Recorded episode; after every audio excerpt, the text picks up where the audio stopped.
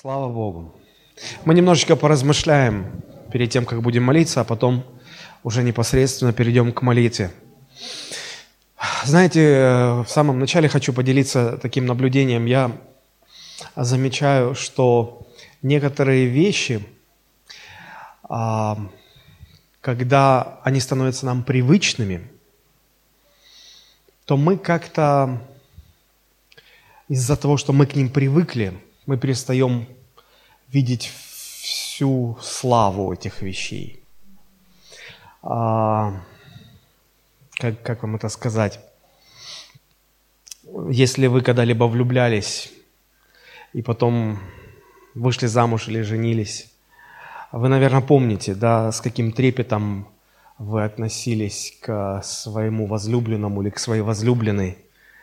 А, что творилось у вас в сердце, когда вы первый раз прикоснулись к ней. Когда первый раз вы услышали слова любви из уст своего возлюбленного. Как сильно это взволновало ваше сердце, ваше естество. Потом вы женились, вышли замуж, прошли годы. И вот а, ваша жена или ваш муж и сегодня говорит вам, что любит, но это так. Согласитесь, уже прежнего блеска, прежней славы как-то уже нет. Мы привыкли к этому. Вот мне кажется, что-то подобное происходит, когда речь заходит о молитве Богу. Для нас очень привычно, мы пришли на молитвенное собрание, мы знаем, что Бог всегда готов нас выслушать, но мы, мы, мы порой теряем вот это ощущение, первозданное ощущение, что мы прикасаемся к Богу.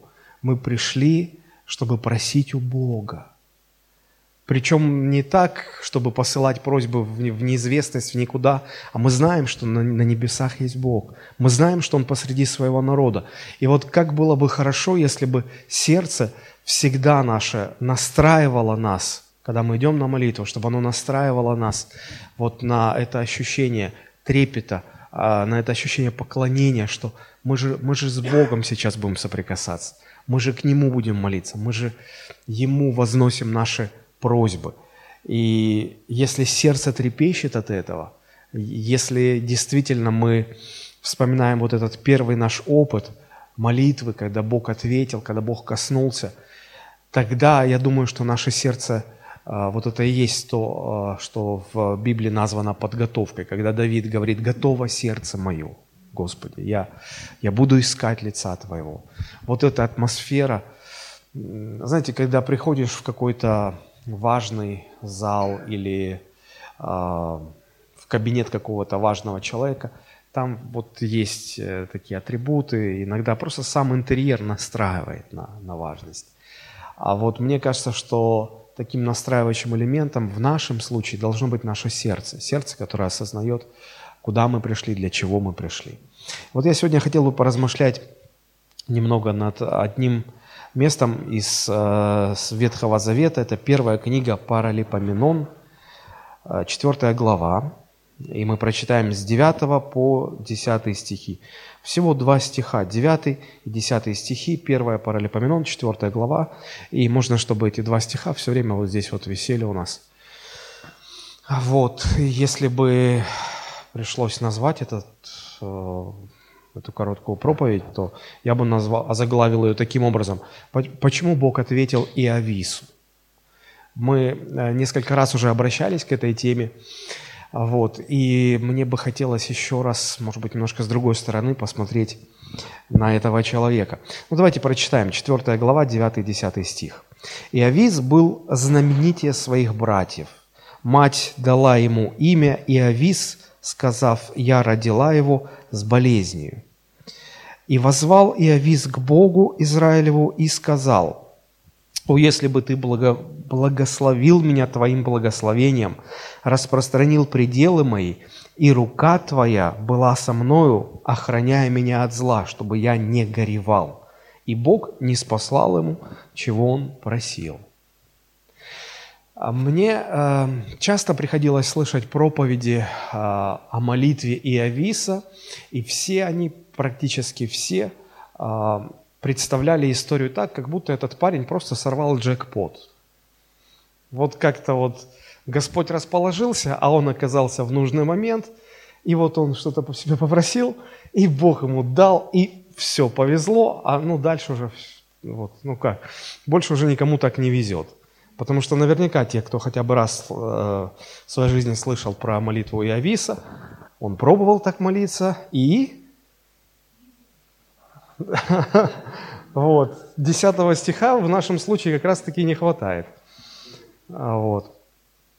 Поэтому я хотел бы немножко в другом ключе порассуждать, потому что раз Господь оставил нам в своем слове эту историю, значит, она нас чему-то может научить. Правда же? Ведь нет каких-то историй, которые просто так э, оставлены, и, ну, почитайте, позавидуйте Авису и идите дальше. Нет. Вот. Причем очень интересно. Я перечитывал эту четвертую главу. Она как начинается? В самом начале перечисляются сыновья Иуды, потом перечисляются сыновья Етама, а потом еще чьи-то сыновья, сыновья Хелы – потом в восьмом стихе был вот такой человек по имени Коц, он родил там тоже сыновей. Потом девятый стих. И Авис был знаменитее всех братьев своих.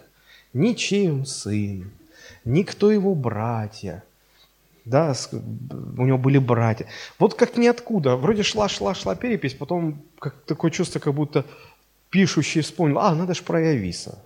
Перепись в сторону. И Авис был знаменитее всех своих братьев. И вот 10 стих, и потом 11 вообще. Как продолжается? Так, все, про Явиса хватит, пойдем дальше. Хилу уже, брат Шухи, родил Михара, он отец этот. Ептон родил, как бы шла, шла, шла такая вот э, родословная. И вдруг два стиха бабах, с Иовисом, как бы ни к селу, ни к городу. Я думаю, что все-таки это для того, чтобы нас чему-то научить. А чему здесь можно научиться? Ну ведь это же очень просто, эта мысль на поверхности лежит. Этот человек просил чего-то у Бога, и Бог ему дал. Значит, он успешен в молитве был. И вот я думаю, что э, если мы поймем, почему Бог ему ответил, и вот э, в своей жизни мы будем иметь вот этот фактор, благодаря которому Иовис получил ответ на свою молитву, то, наверное, это будет способствовать также и нашей молитвенной жизни. А вот что было такое у, Иовиса интересное, что Бог ответил, я хотел бы и немножечко порассуждать. Посмотрите, 10 стих. «И возвал Иовис к Богу Израилеву».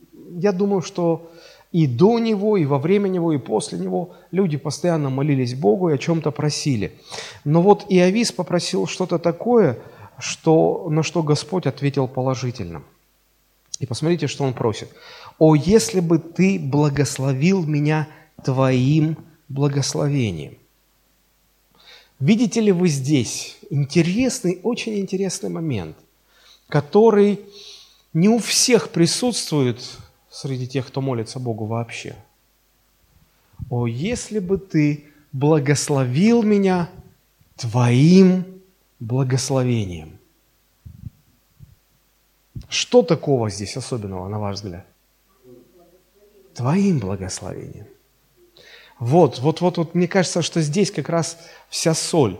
Твоим благословением. То есть знаете, я читал несколько других переводов, а, и во многих переводах смысл именно такой. «О, если бы ты истинно благословил меня». Вот благословил так, как это на самом деле, ну, по большому, с большой буквы, что называется, благословение. В русском переводе, мне кажется, более точно. О, если бы ты благословил меня твоим благословением, то есть тем, что ты считаешь благословением для меня – ведь не секрет, что ценности Божьи и ценности людей нередко различаются. Помните, Христос однажды сказал, что высоко у людей, то мерзость пред Богом.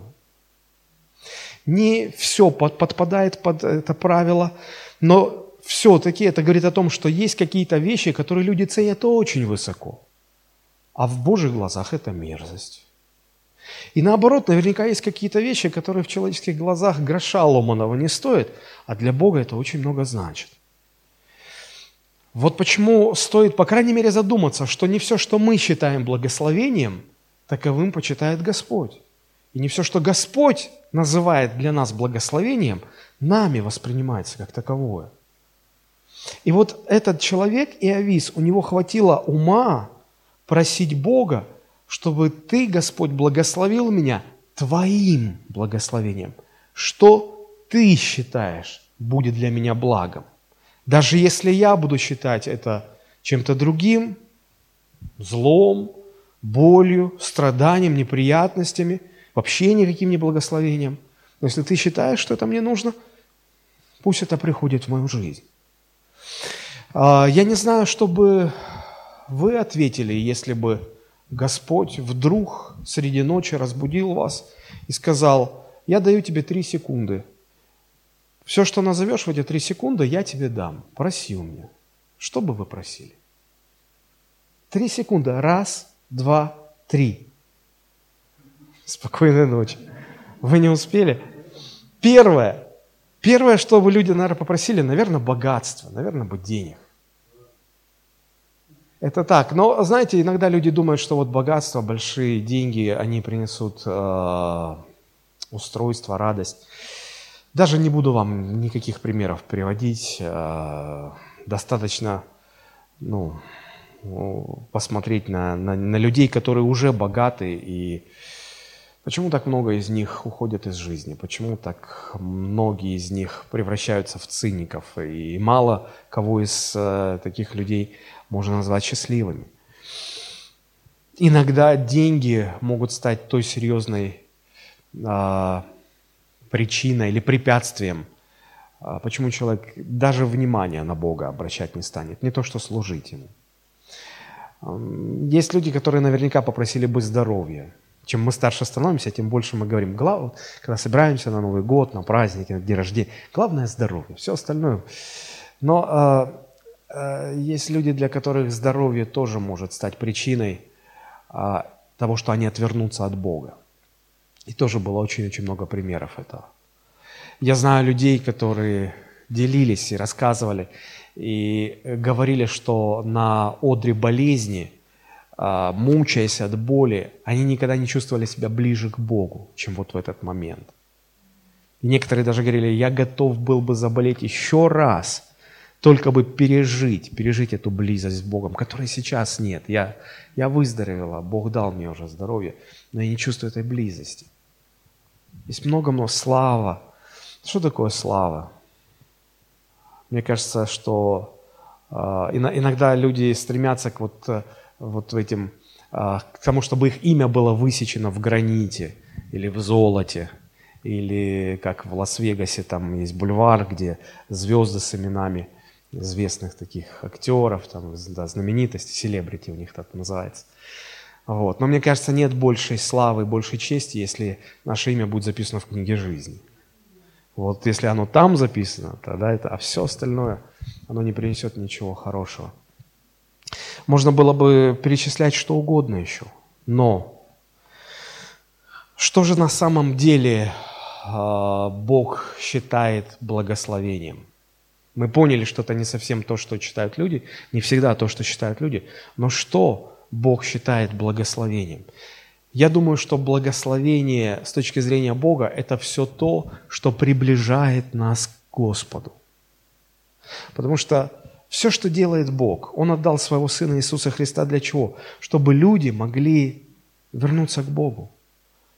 А мы говорим на Рождество, что Сын Божий стал Сыном человеческим, чтобы сыны человеческие смогли стать сынами Божьими.